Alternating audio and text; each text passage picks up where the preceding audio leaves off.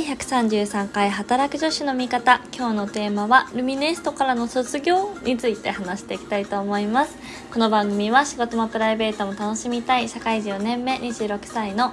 自称ポチキャリ女子の私が等身大の日々を配信する番組です。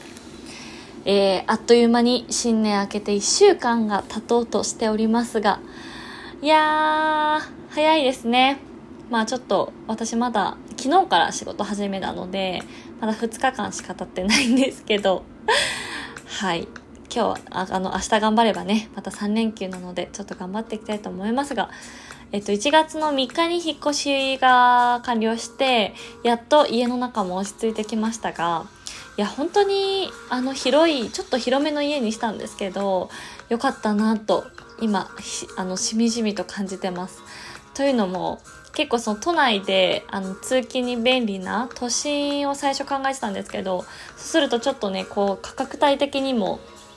1L かなって話しててでもいろんな先輩に「いや絶対 2L にした方がいいよ」って言われて、まあ、結局 2LDK のお家にしたんですけどあのー、結論はねその皆さんのアドバイスを聞いてよかったなと思ってます。やっぱり今その彼が通勤で私はずっと在宅なので一日中一人で家にいるんですけどやっぱこうお家がね癒される空間じゃないとなかなかきついなと思いまして。実家にいる時はねそのちょっと気分転換にお母さんとかまあねその家族と話してリフレッシュできてたんですけどずっと家ってなるとね本当に会議以外喋らないっていう であとまあ夜ね彼が帰ってきたら喋りますけどっていう感じなのでやっぱお家大事だなと思ってはい実感をしております。そしてこのね料理をまたやらなきゃいけなくなってしまったわけで前職はねあの一人暮らししてる時は会社でご飯が食べられたんですよ。とか結構同期と一緒に飲みに行ったりとかよくしてたのであんまり平日家でご飯作るっていうことがなくってあの今までね一人暮らしをしてたものですからいやちょっとお母さんからもレシピ本をプレゼントしてもらったのとかを見て 時短レシピをねこれからどんどんマスターしていきたいと思っております。では本題ですがルミネーストが卒業っていう、まあ、ルミネーストってあの新宿にあるショッピングモールなんですけど、まあ、関東圏に住んでる方は知ってる方も多いと思うんですが新宿ってルミネが3つあってルミネーストが一番まあ若い子向け10代20代前半ぐらい向けの、まあ、商業施設であと1と2っていうのがあるんですけどあの私新宿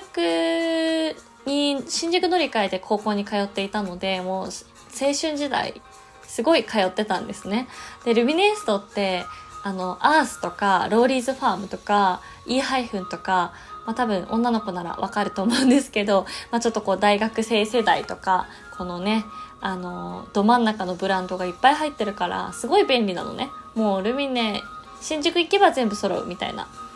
あとフォーエバー21とかね今はなきですけど。昔は大きいフォーエバーが新宿の南口にあって。あれ今あるかなもうないよね多分。閉まっちゃったよね。そうなので結構通い詰めてたんですけどっていうのが私の新宿ルミネストの思い出があって。であのー、最近よく買うアパレルのお店があってそれが有楽町にも店舗があるんですけどそいつもねその有楽町に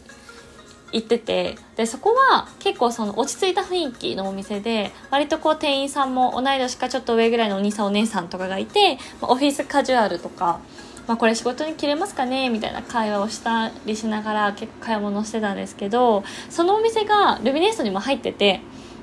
であの欲しいワンピースがあったからでたまたま新宿に立ち寄る機会があったのであエストにも入ってると思ってそのいつも行ってるお店に行ったんですよ。そしたらなんとねこうルミネエスト店は結構こうギャルギャルしい感じでお店の雰囲気が全く違って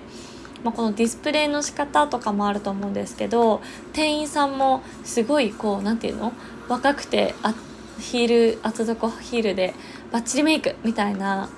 感じの人が多くてでお客さんもちょっとこう若くて私ちょっと場違いかなみたいな って思うぐらいお店の雰囲気が違いすぎてで、まあ、結局お目当てのワンピース1着だけ試着して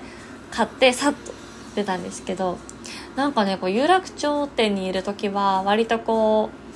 長いぐるぐるそんなに広くないお店なんだけどぐるぐるしてあこれも欲しいあれも欲しいってなるんだけど新宿店はねちょっともうなんかあれ私おばさんみたいなっていう ぐらいなんかこうお店の雰囲気が若くてちょっとね居心地が悪かったんですよね。そうでもなんかさこういうのって結構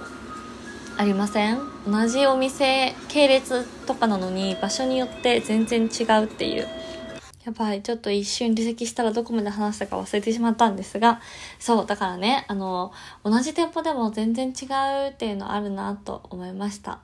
はい。で、あの、結構ザラとかも同じこと感じたんだけど、原宿と新宿とかでも全然違うなと思って、久しぶりにこの感覚を味わいましたね。なんか東京から大阪に引っ越した時も違うなって思ったんだけど、まあでもそりゃねその街というかお店によって売れ筋商品とかターゲットとかも違うから、まあ、当たり前っちゃ当たり前だと思うんですけど、まあ、同じ商品置いてるお店でもこんなにも違うのかっていうのを久しぶりに体感してもう私はルミネストのターゲット層じゃなくなったのかなっていうということでルミネストからの卒業っていう そして笑って泣いている顔文字っていうねはい感じで。送りさせていただきました。皆さんも同じような経験ありますでしょうか？あとはねこれもあるあるかもしれないんだけど年始は妹と一緒にそのいつも行ってる有楽町店の方に行ったんですけどあの結局セールじゃなく対象外の新作を買ってしまうっていうのもあるあるなんじゃないかなと、まあ、結局セール品は必ずしもそうじゃないかもしれないけどこう売れ残ってるものが安くなってるのでもちろんそこからねいいものを掘り出せる時もあるんですけどなんだかんだ新作の新しいものに目がいってしまうっていうのが結構あるあるですね。別にこう損はしてないのにちょっと損した気分になるというか 何割引きとかめちゃめちゃセールやってる中そうじゃないのをね買ってしまうっていうのもあるんじゃないでしょうか。うん。ということで久しぶりに年末年始は洋服を買いに行きましたねなんかねこの自粛期間であんまりあのー、外に出なくなったので仕事用の服というかオフィスカジュアル系も買わなくてよくなったじゃん